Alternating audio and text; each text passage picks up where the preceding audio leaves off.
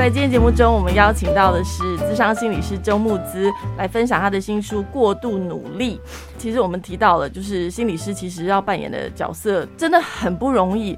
最近几年对学生来说，其实心理系这个还蛮热门的一个小厨师职业。其实我们在这本书里面，我觉得很可爱。我有看到你的 O S 啊，比如说要我要停下去，或是啊我一定要锲而不舍。其实可以看到心理师的心理状况。这个应该是说，我们有时候会开玩笑讲，心理师有他自己的情绪调节方式。比如说你遇到一个很尴尬的状况，特别是像伴侣这种，或是遇到那种对方他很硬嘛。他就是一副就是你不要跟我废话那么多，我我觉得你也没什么用，所以就赶快告诉我方法，我要赶快做。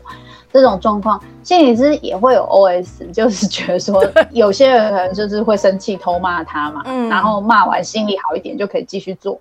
那有些是会吓到嘛，嗯，那我自己的方式比较多都是自我解嘲，就是我比较会用开玩笑的方式去让自己心里平复情绪平复一点之后。然后我才比较可以看得出来他在呃做这些事情的目的是什么？为什么他需要一开始就对我这么凶，或是他需要他们来这里为什么需要这个样子？就是我会比较才比较做得到这件事。然后所以这里面有的时候有些地方你们会看到我有一些小小的开玩笑，比如说什么。就是很像订桌的客人啊，或是或是我要我要撑下去啊，就是一定要撑下去，加油这样子，就是自我喊话等等。其实我我自己也曾经遇到过，说在就是有过经验是，呃，这个是有有个案有时候是可以说，就是比较偏家暴类的，应该是说家暴敏感度，但没有到真的家暴。嗯，然后呃，有一方的伴侣有一方的确有情绪控管的问题，然后如果一来就两个人就。就吵嘛，那应该是说有一方就是先大吼大叫，然后大吼大叫，嗯，我就我就先用慢慢的声音去让他情绪稳定下来，然后他就突然对我非常凶的说：“你为什么讲话要那么小声这么慢？” 然后听你这样讲话，我就非常不爽。我那时候是真的有一点点生气，嗯，就是我就觉得说。真的心里有 OS，不然你是在大声什么？对啊，再来我的场子还敢这么大声，然后 就是就是那个很像那个金属乐团主唱的那一面就会跑出来，就会觉得 就是就觉得你是在大声什么？摔吉他。所以那个时候我就用非常平静，但是用很坚定的声音跟他说：“我就是必须要这么小声，因为只有这样，你才会专心听我在说什么。”嗯。但是我想我的表情应该杀气很重，就是因为另外一边伴侣另另外一位伴侣说，他觉得他觉得那个气氛实在是太可怕，他好想夺门而出。虽然你声音很平静，可是你的表情是带杀气的。可能吧，那时候我没有镜子，我不晓得。然后然后所以所以那个时候。情绪比较激动的个案就冷静下来，因为他发现他发现我不怕他，所以他发现他要用的这个方法来遏制或是控制我的方式没有办法成功，嗯，于是他就会开始采取其他的方法。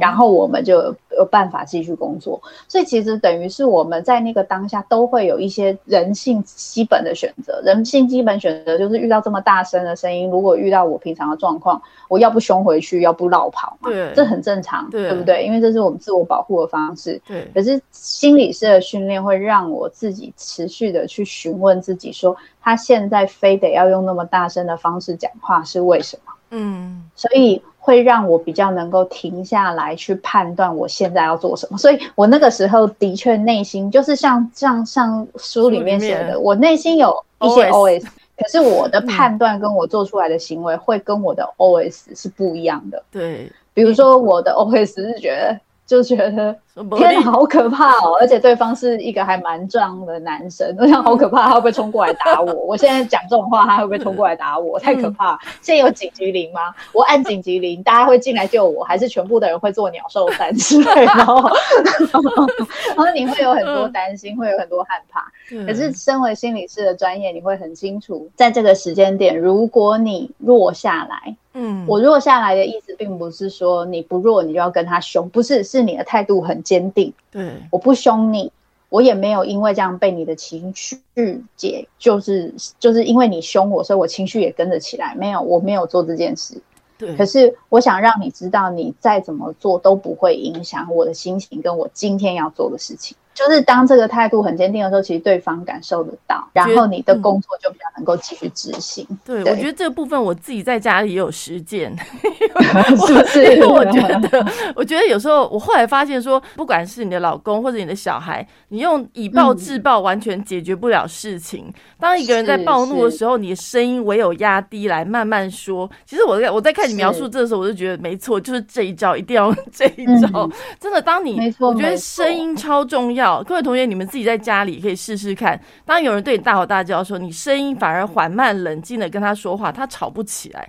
嗯，对。所以我刚刚在听那个木子讲，就是当心理师这个工作其实是很挑战的工作，因为你要面对的你的这些个案，他们的脾气、性格其实都不一样。你要用什么样方式引导他们说出来？怎么样的练习，或是你再怎么样去进修这方面吗？我觉得一方面是我们多半都还是有继续持续的进修，然后呃，我们也会不管是就算没有去上课，我们也会有自己的督导，就是他会跟你讨论个案，知道你现在目前的状况。当然，我们会有我们自己偏向的学派的进修，嗯，所以可能我们另外会再去上课，嗯，然后我自己是有自己的心理师。所以他会就是所谓的智商，我们在智商心理师这个部分，有些会比较像分析。哦，分析的意思是他可能没有不一定会有那么多情绪上的支持，就是说情绪上的支持是说，比如说有些事情我很挫折，我就跟他对方说，对方就会一直安慰我，给我一些支支援，这是一个。但是。分析师他也也会稍微就是支持我一下，但是他会做比较多的事情，是去跟我讨论这件事情对我的影响。嗯，为什么对我影响这么大？为什么我会这么挫折？嗯，然后为什么我会呃这件事情对我在工作上跟生活上的影响是什么？嗯，那比较好玩的地方是这个，当然你要有一点心理强度嘛，不然如果你本身。自我是比较崩解，你已经很挫折，你去找 那个想要被呼呼拍拍，然后他就跟你说：“我觉得我们来讨论一下，为什么这件事情会让你会挫折？”你就 哇，现场很想翻桌。对对对。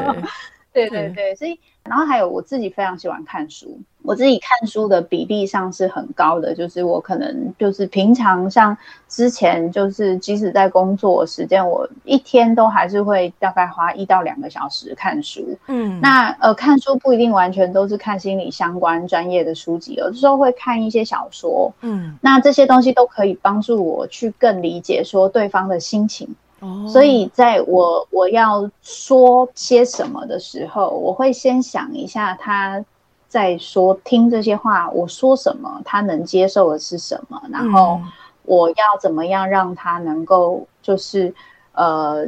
我们两个人可以建立一些关系，去一起工作，在做这些说话的思考上就会比较多。那当然，每一件事情都会有目的性。就比如说，我在说这句话的时候，我会心里大概有底，就是说我做这件事情的目的是什么？这件事情很重要。嗯，就是不是说心里是心心机这么重，每讲一句话都有目的，不是这个意思。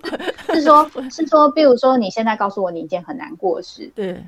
然后我会先去观察一下你在说这句话这件事情的时候，你的需要是什么？嗯，你需要我安慰你，嗯，可是以你长期来这里谈的经验，嗯，你安慰对你本身的帮助是什么？还是你需要再更多一点的东西？有些需要是你在当下不一定判断的出来，而是必须心理师去判断。嗯，心理师是可以试探的拿到你面前说。你虽然没有说你要这个，但我觉得这个不错，你要不要看看？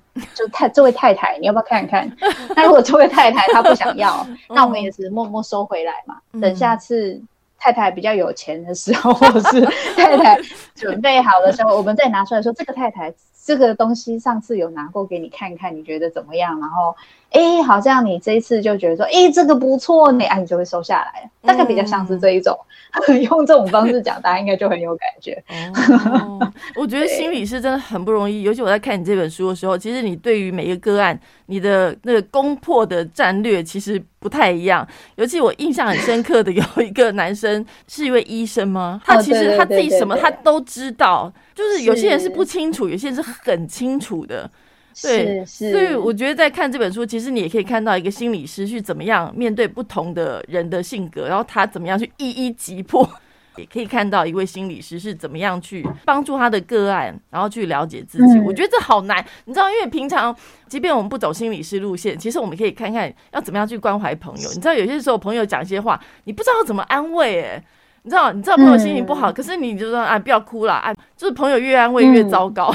真的，如果朋友没办法解决，我觉得真的应该找智商心理师聊一聊。我必须诚实的说，就算是我的朋友，我也不一定可以做的那么好哦。因为，嗯，对，因为你的你的个案他不是你的朋友，嗯，所以你在说很多事情，在做很多事情的时候，你情绪的介入，你会跟他共感，可是你不见得会到。就是跟他，就是就是很摄入，就是甚至想要为他做一些什么事情，然后是以你的角度去做的。嗯，我这样讲，不知道大家可不可以理解？就是有点像是说，如果今天你跟我讨论，但你今天是一个我不是那么熟的人，所以我可以跟你用心理师的态度去跟你讨论。一方面，我当然可以同理你的感受，但另外一方面，我也可能会。可以跟你讨论这件事情对你的影响是什么？嗯，这是这就是我们的工作嘛。嗯，可是呢，如果今天对方是一个就是呃我很认识或我很熟的人，结果他是他会讲说，呃，你知道吗？就是我老公他真的很怎样怎样哎，然后在那个时候，你一定在那个当下，你没有在工作。你一定第一，你会因为他的关系，你会想象你是他的话，你有多生气，对不 对？另外一个部分是你也会想到你自己的状况，嗯，就是比如说你你跟你你你的伴侣的一些互动方式，如果跟他和他先生的互动方式有一些相同，你也会选边站，嗯。是那个选边站不一定是在他那边，有时候你会站他老公那边，然后你然后你可能就会劝一些话，就说：“哎，我觉得你不要想那么多啦，真的就是很跟他的感情的部分嘛。”可是如果是智商师是不会这么说的，智商师甚至不会帮人做决定，就有些人会是问智商师说：“哎，那我接下来怎么办？”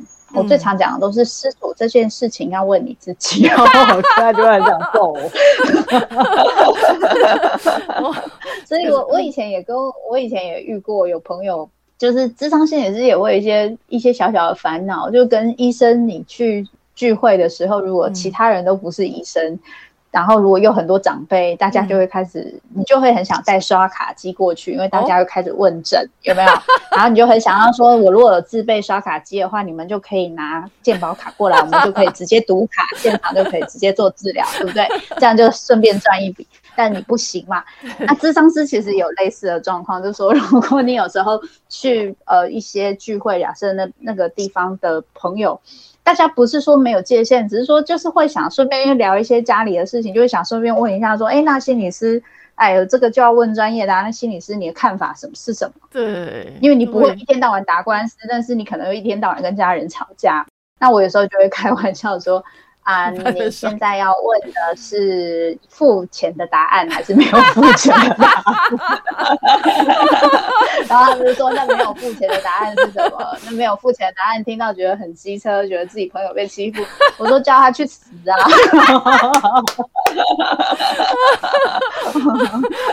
也是会讲出这么没有没有深度的话。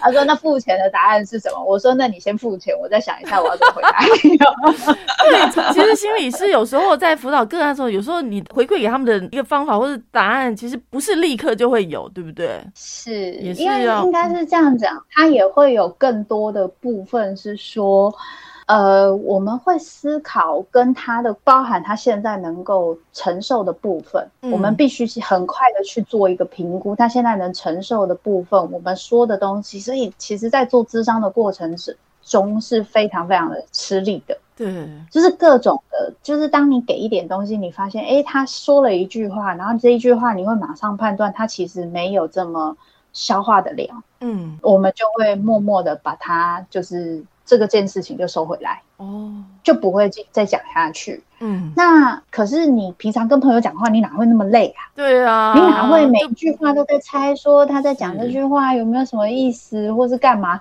人生也太艰难了吧！所以这就是我说为什么在做智商跟不太会跟自己就是呃，就是很熟悉的朋友或家人做这件事情，因为其实是其实是会很辛苦的。对对对，对我觉得我们刚刚也分享了这个智商心理师的 的内心世界，是是是，对，所以在这本书里面，你可以看到很多很可爱的 OS，就是内呃智商心理师其实他们有内心想说的话，但是他跟他们的专业之间其实还是会有一些区别。今天非常谢谢木子，谢谢，拜拜拜拜，谢谢谢谢。